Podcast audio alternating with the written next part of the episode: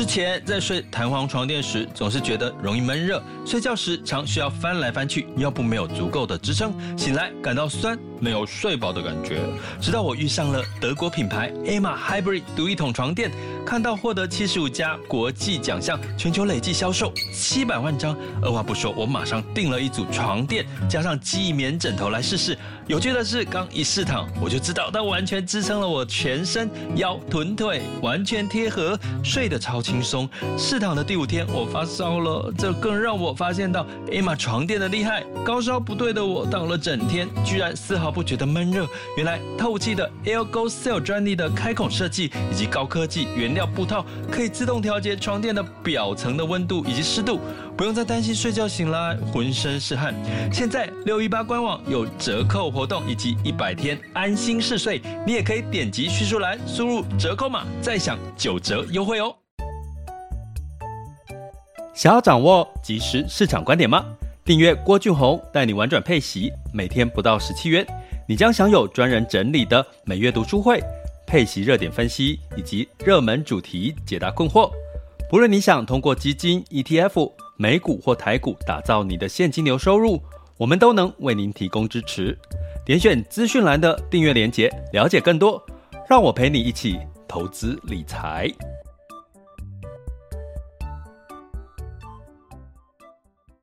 这里是完全配息笔记投资讲白话，一个从投资人角度带你一起掌握全球市场的脉动，分析配息标的、美股、台股、A 港股即时热点。陪伴你不再害怕市场涨跌的风险，一起稳健财富成长。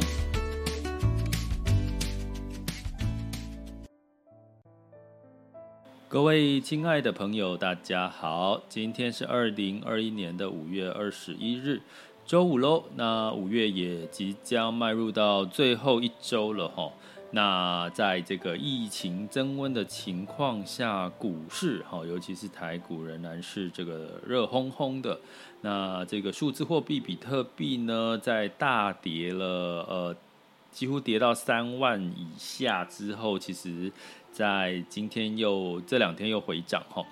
那其实从这些涨涨跌跌，大家可以理解的一件事情，就是说现在其实是在资金面的泛滥，哈，也就是说这个筹码呢就到处跑来跑去，可能跑到台股，可能跑到数字货币，可能跑到美股，可能跑到原物料新兴市场，哈，那跑来跑去，你就很容易涨了一下，跌了一下，因为资金是有有限的，有四只脚，哈，跑来跑得很快。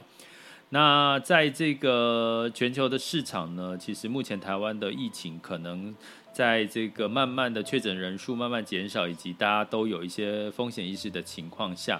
其实也好像开始股市又开始回到了那个多头的一个情绪氛围哈。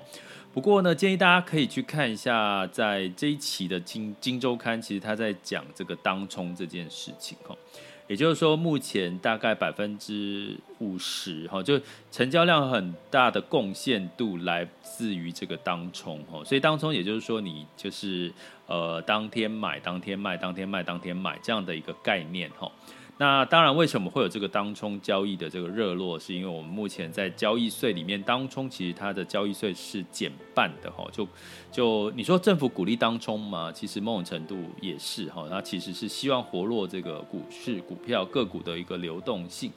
所以呢，你从这个角度来看，其实成交量台股一直是创新高，其实当中的贡献度也很大哈。那尤其这个台股的这个成交量，呃，不是成交量哈，就是它的这个呃，不管是出口啦，或者是一些景气的一个成长哈。虽然说最近有专家机构预估说，本来台湾的这个经济成长率预估是到六哈的成长幅度很高哈。那可是呢，可能在疫情增温情况下会，会回落到四左右。可是其实四还是跟我们过去以往的呃两个 percent 呢，其实还是算很高哈，经济成长率的部分。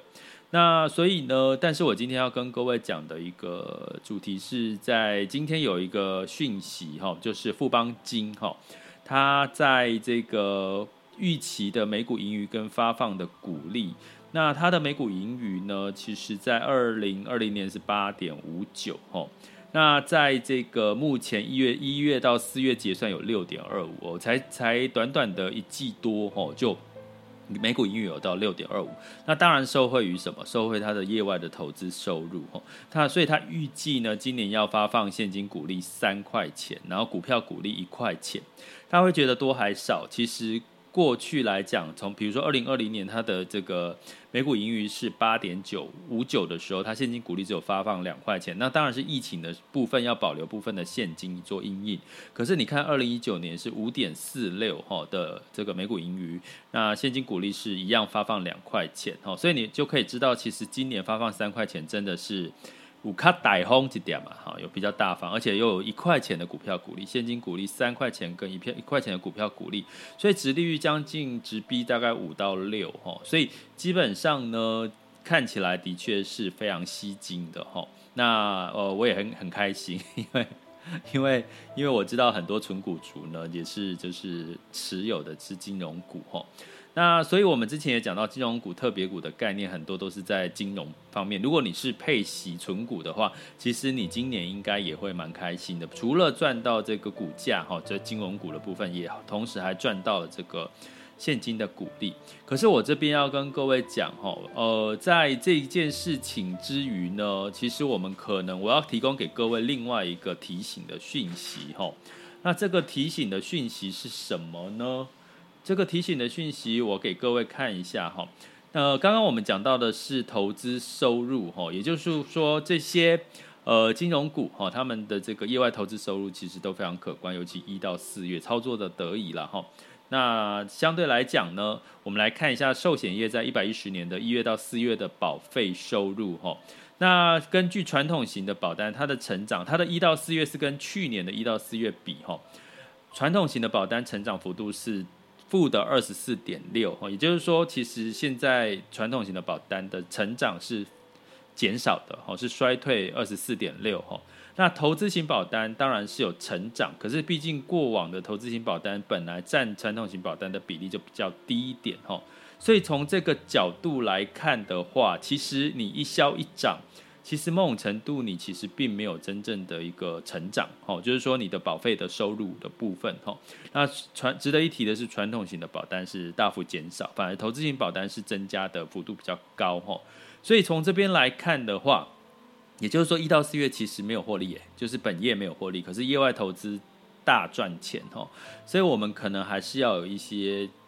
风险意识在于什么？其实这个投资收入、业外投资，是因为去年的疫情到现在，尤其又是台股哈，尤其又是美股哈。但是如果下半年我们说通膨再起，然后联准会预计要减少购债，或者是明年开始陆续会进入到升息的一个阶段，美元开始升值的情况下，这个业外的投资可能就没有像这一两年这么的丰沛。那如果回到它的本业呢？如果还是保费收入并没有增长的话，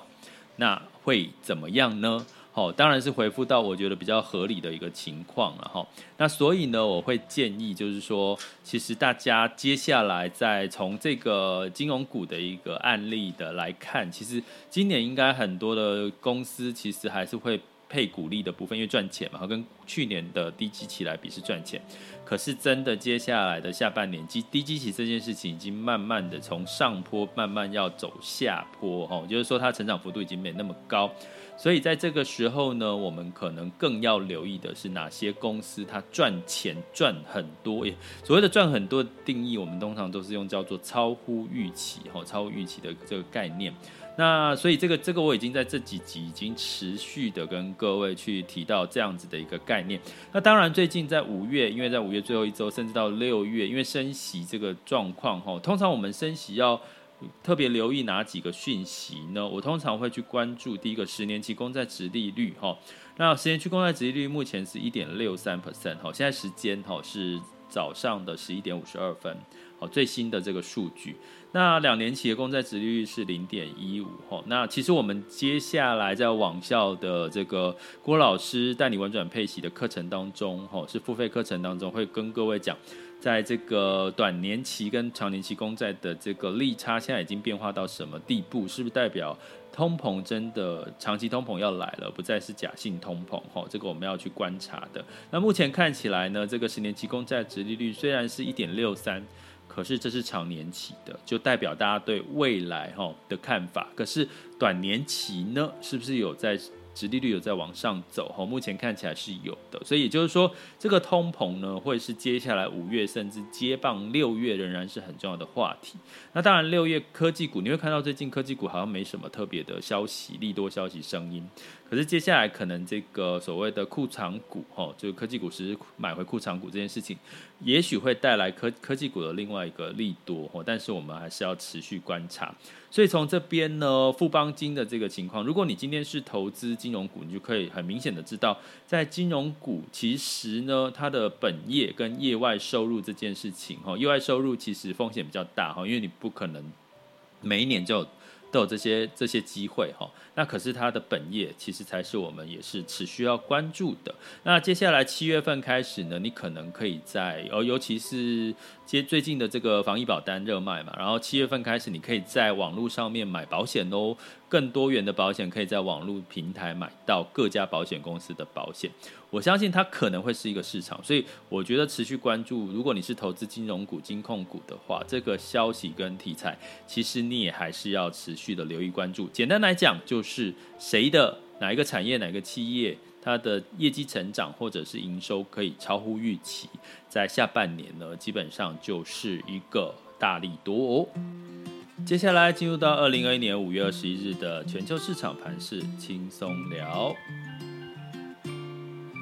那么在陪伴式的投资理财教育过程当中呢，你可以学习到不同的平台管道来做这个学习的操作。第一个，你可以透过每周一到五的这个 Podcast，或者是来到全球华人陪伴式投资理财网校进行。更深入的一些学习之外，接下来呢也会提供相对应的这个订阅制以及所有的这个优惠好康呢，给所有的这个 Podcast 跟这个学员呢，让我们可以在三百六十五天，天天都能够掌握最新的市场讯息，以及开箱最及时的一些热点标的哦。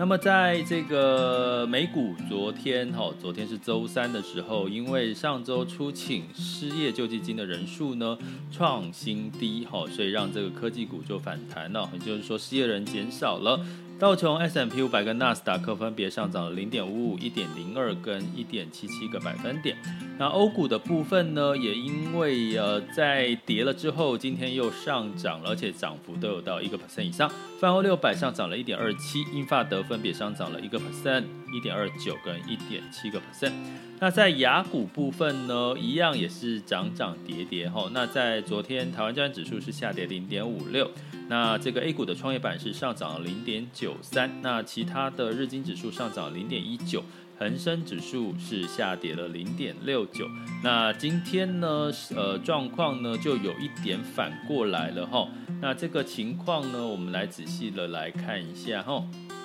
来，目前的时间是十一点五十八分，接近中午了。目前台湾站指数是上涨了一百五十五点哈，上涨幅度来到零点九七 percent。恒生指数呢下跌了零点二六 percent，然后这个呃 A 股呢普遍下跌零点四五到零点一五个 percent。那台积电呢上涨了三块钱，来到五百七十元。那目前的这个日经指数是小涨零点五八，南韩是跌的哈。所以整体的雅股呢其实都是在一个涨涨跌跌的一个走势，所以我们就持续的关注。那在能源的部分呢，布兰特原油下跌二点三二 percent，来到六十五点一美元一。